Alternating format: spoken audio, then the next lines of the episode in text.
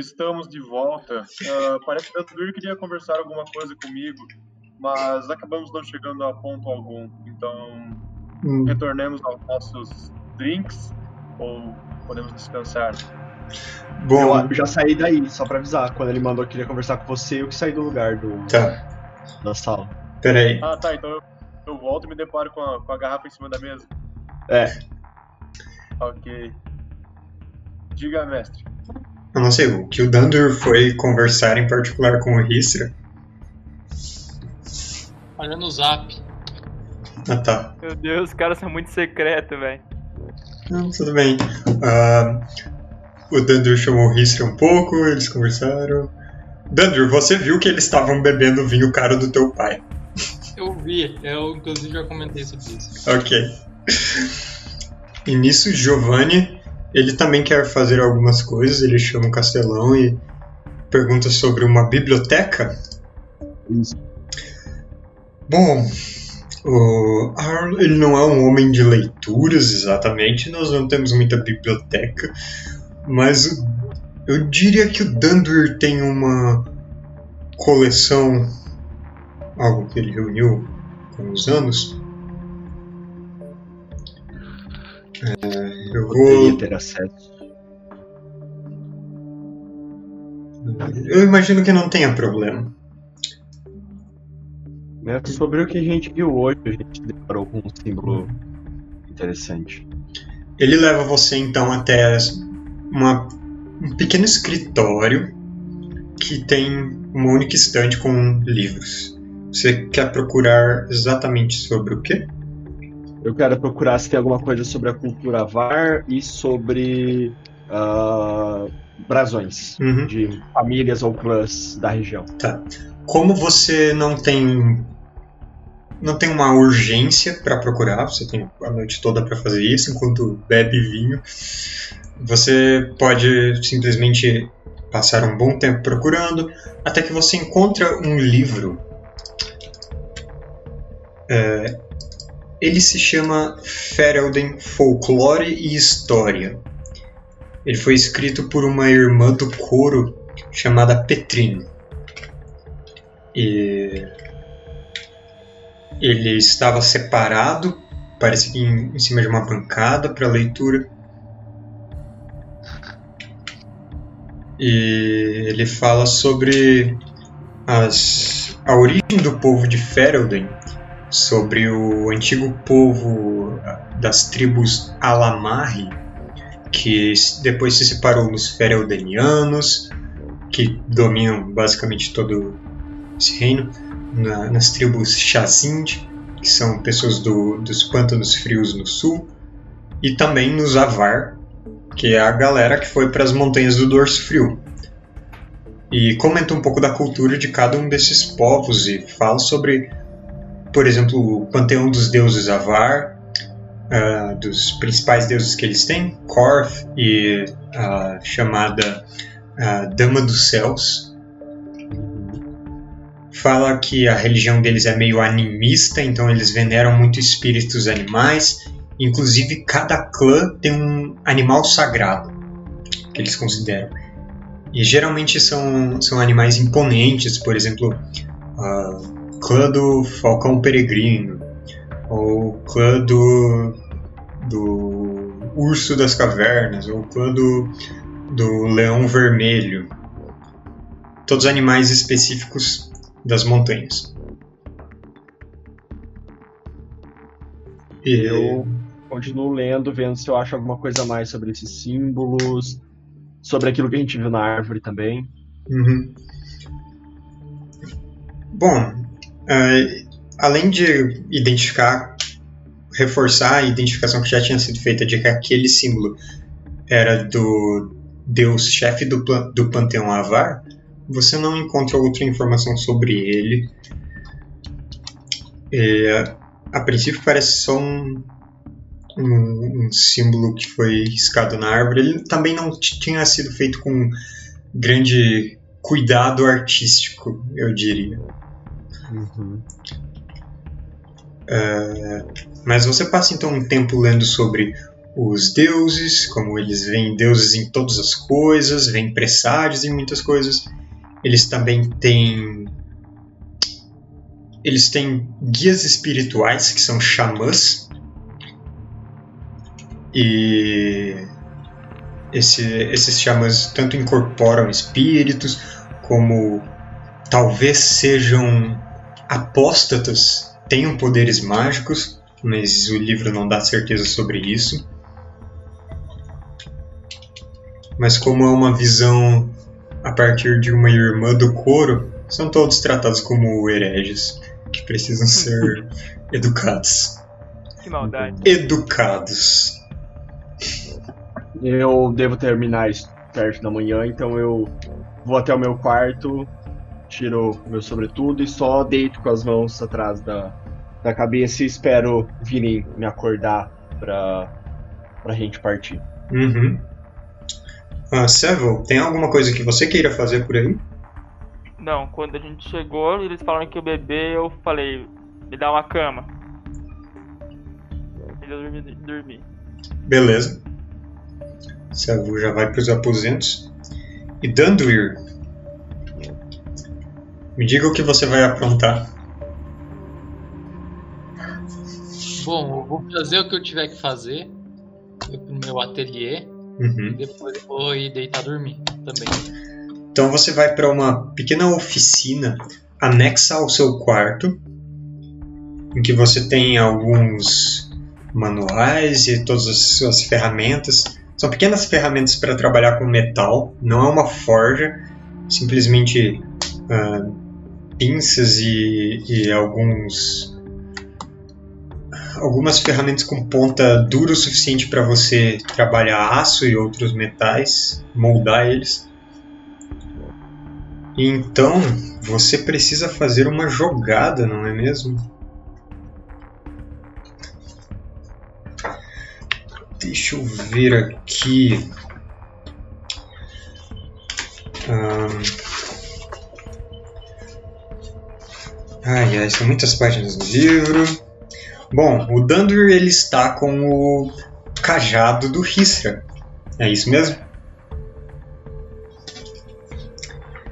O bastão de casca-ferro que ele tem. Isso. What the fuck? É. Então tá bom. E você precisa escolher algumas ferramentas adequadas para tentar trabalhar nesse, nessa madeira que é dura como metal. Você vai levar umas duas horas para trabalhar nisso.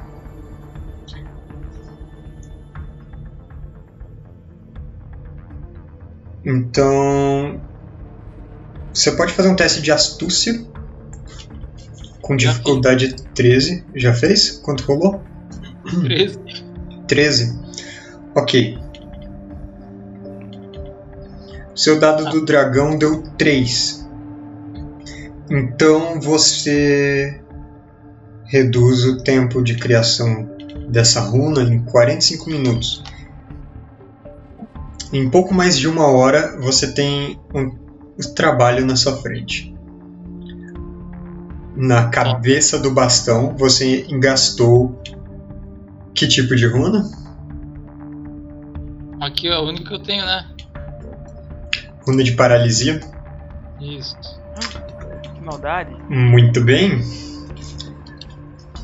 Agora você tem essa runa anã gravada na madeira e por baixo, onde ela foi gravada na, no relevo que se formou, a madeira tem um verdadeiro brilho metálico.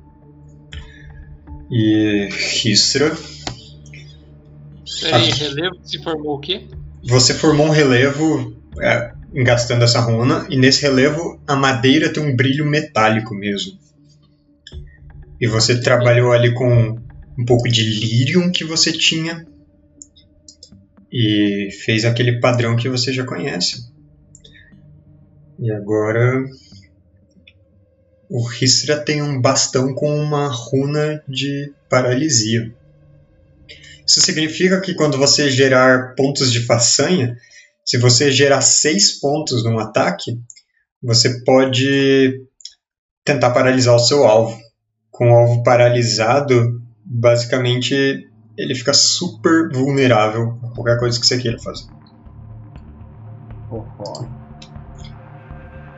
Eu vou passar para a ficha do Ristra a mesma coisa que está na ficha do Dundur. Top. Certo. Tem mais alguma coisa que vocês queiram fazer? Não. Beleza. Quem de vocês bebeu demais? Ou vocês foram comedidos? Não, eu bebi Não, né? tranquilo.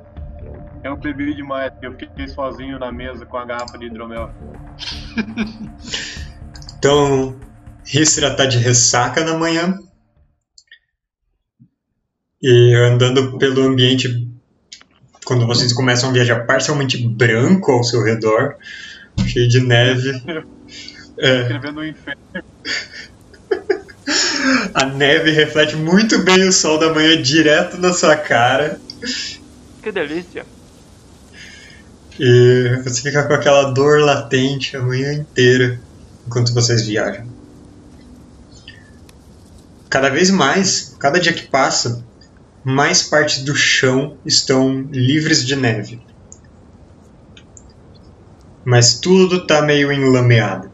E vocês seguem as pegadas que vocês já tinham marcado no dia anterior, elas não desapareceram durante a noite. E vocês estão com seus suprimentos, estão com suas uh, montarias. Inclusive, eu diria que uh, Giovanni Hum, uh, tem cavalo sobressalente ali. Você gostaria de pedir um cavalo para servir de montaria? Você com dando ir oferece? Não me ofereceu. Eu ofereço, né, pra ele não atrasar a aventura. Eu Beleza. aceito solenemente. Vocês começam o seu caminho rumo às montanhas do Dorso Frio. Oba. À sua frente tem a imensa barreira que elas formam. Distantes ainda, mas completamente visíveis de qualquer ponto. Grandes picos pontiagudos, eternamente cobertos de neve, e em alguns lugares, nos vales mais altos, entre dois grandes picos, ou no que parecem ser ravinas profundas, é como se a névoa fria fosse escorrendo lá de cima até os vales abaixo. E essa cadeia de montanhas, ela vai de norte a sul no seu campo de visão até onde vocês não conseguem enxergar mais. Vocês sabem que ela forma uma barreira praticamente intransponível para os antigos exércitos que tentaram conquistar Ferelden, deram muito trabalho para o Império Tevinter, também para o Reino de Orlé, e dificultaram muito a entrada desses impérios ali, ali nessas terras. Em algum lugar mais ao norte de onde vocês estão, elas também escondem a entrada de um dos últimos reinos anões, o reino de Orzammar. Mas fica certamente a semanas de viagem. Mas o que vocês sabem é que, se derem sorte, Izot será encontrada nas partes mais baixas, onde são só florestas escuras, até onde se enxerga, e longe dos picos rochosos. O tempo todo tem condores ou águias sobrevoando, e conforme vocês vão caminhando para lá, vocês continuam vendo é, pinheiros, árvores que se tornam aparentemente mais antigas, bosques menos cuidados, e essa trilha que vocês seguem parece ser também uma trilha de pelo menos uma semana atrás. E simplesmente seguindo pelos caminhos mais fáceis na floresta. que os Avar devem conhecer bem pelas, in, pelas incursões que eles fazem todo ano. E o seu primeiro dia de viagem termina com vocês subindo trilhas íngremes, lateral de quase penhascos, que, trilhas que vão zigue-zagueando ali na cima. Vocês estão nos pés das montanhas do Dorso Frio.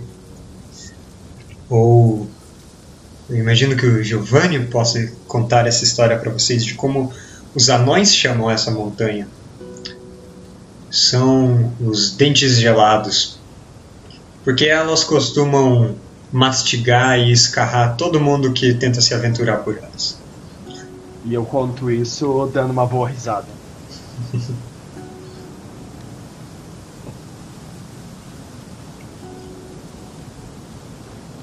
então, eu quero saber quem de vocês vai fazer a jogada para tentar encontrar um bom lugar para vocês descansarem. Nosso batedor é lógico. Vai lá, Ristra. Ah, achei que era eu. Deixa eu encontrar aqui.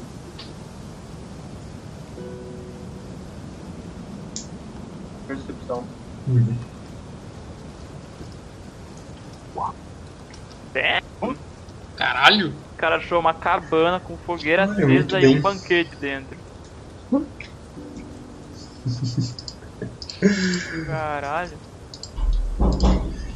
Beleza. Se você diz. Você encontra um bom lugar para vocês pararem, inclusive parece um acampamento que um acampamento que talvez aquele grupo tenha parado muitos dias atrás. Vocês ah, você vê marcas que parecem ser de três abrigos que foram montados, três cabanas, talvez onde onde caiu menos neve ou onde o terreno foi limpo. Uma marca de fogueira no chão. E vocês podem parar por ali também, no abrigo de uma grande árvore que deve proteger vocês. Bom. Bom trabalho, Risser. Obrigado, senhor. É o vinho. Acho que a gente poderia ficar aqui onde é que tem esses rastros de acampamento e quem sabe dar uma olhada um pouco mais a fundo, ver se a gente encontra mais algum vestígio de talvez daquele mesmo tecido que encontramos anteriormente, algumas pegadas, não sei. Tem, uma- tem uma, um pedaço de roupa aí na, dentro de uma das cabanas. Não. Ah, tem só a marca no chão onde o terreno foi limpo para montar cabanas, não tem as tendas em si. Mas, Ristra, você rolou um incrível 20 te informa mais uma coisa, enquanto vocês estão montando acampamento. O sol está se baixando já no horizonte. Na verdade, ele já se escondeu atrás das montanhas. Tá ficando bem escuro. E você vê no meio de uns arbustos, parece uma nuvem de vapor. Como sairia da respiração de alguém num clima frio. Como o dia inteiro sai de vocês, dos seus cavalos. Meio distante, a uns 20 metros, mas é uma, uma boa uf, nuvem que surge. E de novo, você olha de canto, dá uma disfarçada. Mais uma vez. E então não está mais lá. E você vê em outro ponto, alguns metros de. mais para direita e um, alguns metros mais perto de vocês. De novo, um relance avermelhado. e essa nuvem de vapor.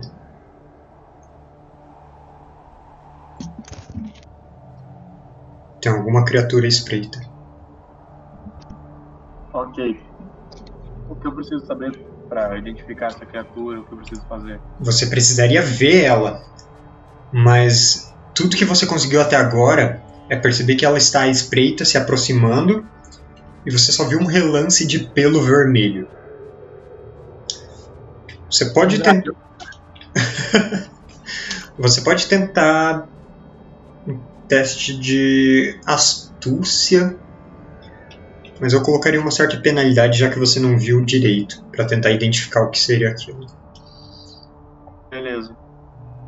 A não ser que você queira informar as pessoas do grupo antes. De qualquer forma, informar eles ou tentar descobrir por si só seria praticamente o mesmo outcome, né? Só É, tô tirando uma chance mais de acertar. vai lá. Tá, com certeza não consegui nada. Com 10, tá. Eu colocaria uma penalidade de menos 2, então o seu resultado dá um 8. Não é suficiente para você identificar. É algum bicho grande. Beleza, então eu aviso ao pessoal que alguma coisa tá espreitando a gente. Eu não sei ao certo o que é, mas com certeza não é uma coisa pequena, visto o tamanho da- das nuvens de vapor que produz com sua respiração. E nesse momento você olha para onde estava e a criatura se mexeu. Ela não tá mais naquele último ponto que você viu. Dá pra fazer algum teste pra saber, sim, de conhecimento de criaturas que são comuns nessa região? Alguma criatura específica? Eu pergunto pro Rizra se ele viu o formato, o som, a cor, alguma Sei coisa que que. é algo rápido, tudo vermelho. Tá, Sevel, Eu você olho. pode fazer um teste de astúcia, quem quiser. Eu posso, eu posso já saber, assim, chutar pelo menos, sabe? Sem ter que fazer teste? Pode. Eu acho, digo pro, pro Rizra, talvez o senhor, o Lord Dandrill, conheça os animais aqui próximos, mas existe um clã aqui na região que gosta muito de um certo animal felino, grande, vermelho, o leão vermelho. E talvez a gente deva se preocupar se for realmente um desses animais. Sevel rolou um 11. Rolei apenas um 11. Tá. Eu Mas eu me levanto, seguro meu cajado e já encolho os, os ombros perto da, da, do pescoço da cabeça, assim, um pouco com, de medo. Outra- Onde é que está isso? E fico olhando pros lados meio desesperado. Tá. Giovanni, você realmente só viu a menção no livro que você leu sobre os leões É, eu vermelhos. só chutei, eu não, não, não- confirmo nada não. Sevel, você conhece. Pô, caralho. Você sabe. Claro, eu li mais vezes esse livro do que o, o Giovanni. Sevel, você sabe que leões vermelhos existem, eu diria que você já estudou, sei lá, já ouviu falar deles e tal, como predadores das montanhas.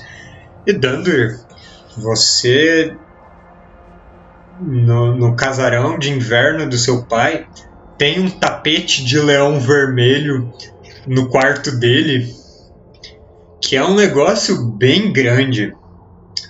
Ele é é um daqueles clássicos tapetes com, a pele das costas inteiras abertas, ah, das patas meio esticadas e aquela bocarra virada bem para a porta quando você entra no quarto. E é um animal muito grande. É, ele tem uma certa ah, uma certa juba é, ruiva que, mas que os pelos tendem ao, ao branco ou acinzentado durante o inverno cabeça dele é suficiente para botar a cabeça de uma pessoa inteira na boca.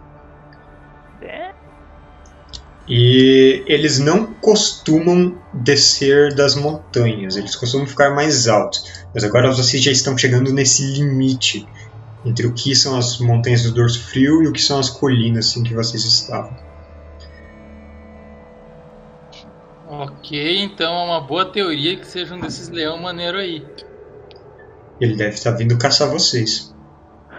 Eu diria que seria melhor a gente caçar ele agora. Eu Antes. concordo, porque a gente não teria chance de fugir de um predador desse com a noite se aproximando e com essas condições de frio. Então é o que vocês vão fazer? De surpresa do que o leão atacar de surpresa. tá, como vocês vão se preparar para isso então? Eu já vou andando pra trás, assim, com o cajado, indo pra trás deles, porque eu não quero ser comida de leão certo. hoje. Bom, então... minha, se você vê onde ele, onde ele está, minha ponte que eu vou correr para cima, simples assim, cara. Certo. O Seville, então, ele se afastou, ele tá mais nos fundos do acampamento, perto daquela árvore em que vocês. que fornece cobertura para vocês e onde os cavalos estão amarrados. Isso, pode ser. O resto está mais à frente. Uh, eu, eu diria que Histra e Dandur estão mais à frente, então. É. Tá. Uh, Giovanni, e você? Eu fico próximo do Sevel, saco a minha espada com uma mão e uma um pote, um, receptáculo de vidro com um líquido com a minha mão direita, com a minha tá. mão esquerda. Você já quer usar ele? Preparar isso? Não, eu vou, eu, não, não, eu vou manter ele segurando. Ele. É um extrato de raiz da morte. Ok. Você pega um frasquinho de veneno, fica ali ao lado dele, pronto para banhar a sua arma. E eu quero mais uma jogada de percepção de vocês todos. Né? Poderia ser visão ou audição, eu acho que nenhum de vocês tem bônus nisso. Mas. observação, pode? Já que eu tenho uma coisa específica. Sim, você pode jogar duas vezes a sua percepção. Porque a sua observação é justamente. Opa, eu usei Cunning, foi mal. Nossa, que bad, eu usei Cunning e deu e eu vou jogar aqui pro Leão Vermelho. Red Lion, confirmado pro Leão Vermelho. Confirmado. O falou, tá confirmado. Ai, que bosta, deu o mesmo resultado dois.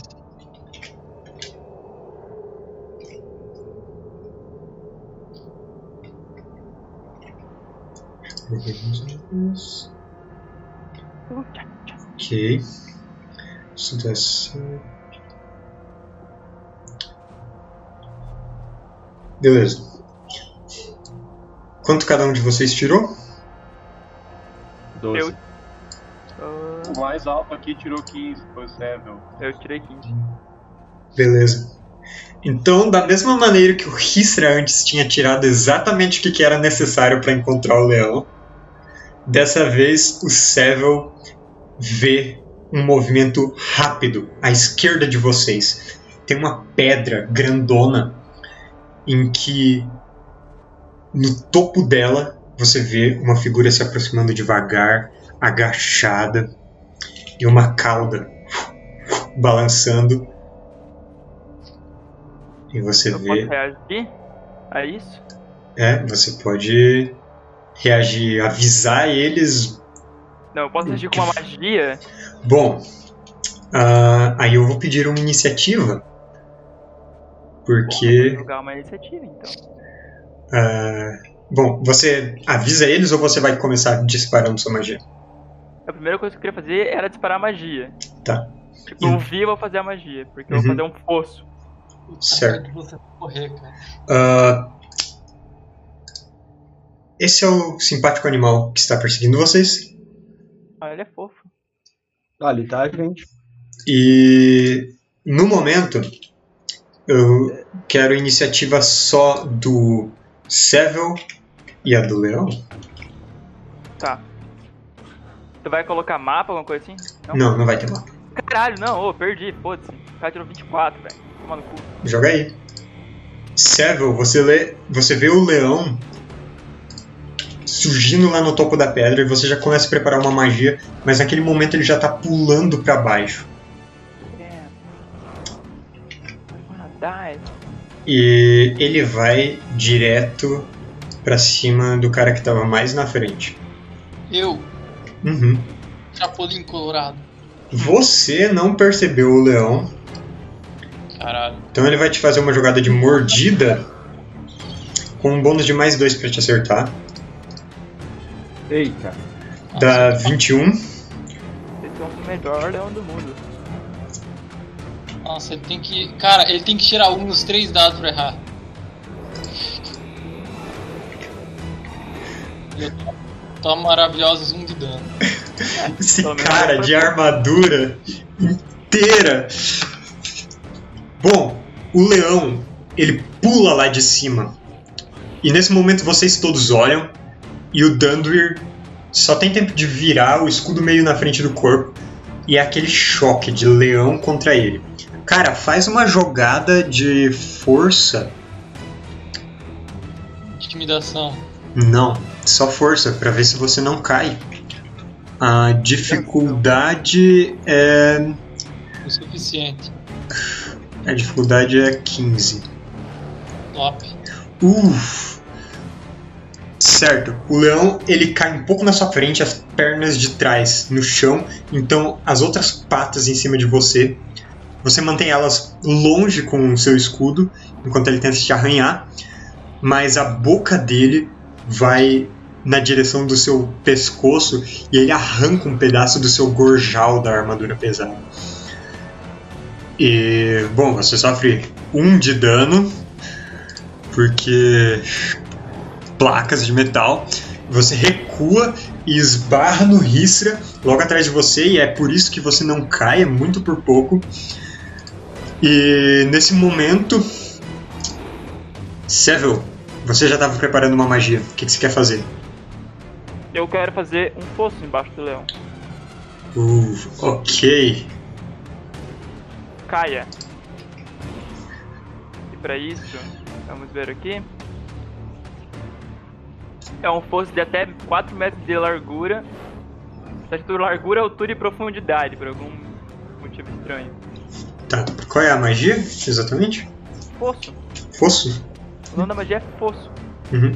Você pode lançar ela então. A gente vê o que você rola. Ele tem que fazer. Eu tenho que rolar. Você tem que primeiro rolar pra ver se conjura a magia. É, eu tenho que tirar 15 pelo menos. Uhum. Ver se rolar aqui na frente funciona.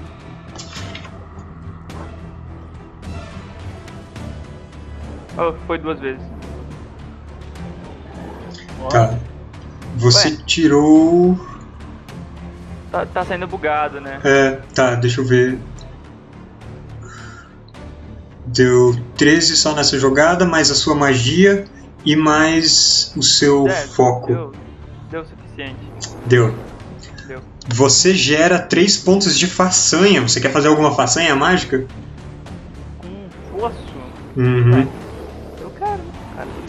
Tá bom. Dá uma olhada aí o que você quer fazer. Ah, Calma, eu continuo com. Eu vou fazer um escudo de mana pra mim. Tá. Então eu vou ganhar mais dois de bônus de defesa. Ah não, foda-se, não vou fazer porque se ele, se ele. Não, talvez ele não caia. Tá, eu vou fazer, porque se ele não cair, talvez ele me mate. Eu vou fazer a Eu jogada amo. dele de destreza. Eu vou fazer o escudo de mana. Uhum. Ele tem que tirar mais do que 17. 17. 13. Ótimo. Então, depois que aquele. buraco. Depois que aquele leão salta sobre o Danduil, Seville só termina o encantamento que ele começou a conjurar e bate o cajado no chão.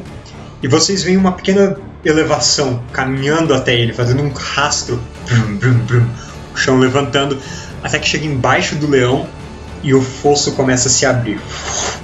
E ele simplesmente despenca num buraco de 4 metros de profundidade. E, cara, ele vai sofrer. Ah, eu acho que são 2d6 de dano. O leão sofre 5 de dano dessa queda. E, assim, na hora ele sai da frente do Dandur com um buracão que se abriu logo na frente dele com essa magia do Seville. Mas depois dessa queda, o leão já começa a se levantar e certamente vai ser muito fácil para uma criatura como aquela sair lá de dentro. Vocês então ganham um tempinho para se prepararem até que o leão saia de lá, para que vocês possam ou atacar ou se prepararem para se defender. Mas é nesse ponto que a gente vai parar o jogo hoje. E o resultado dessa batalha a gente descobre na próxima sessão.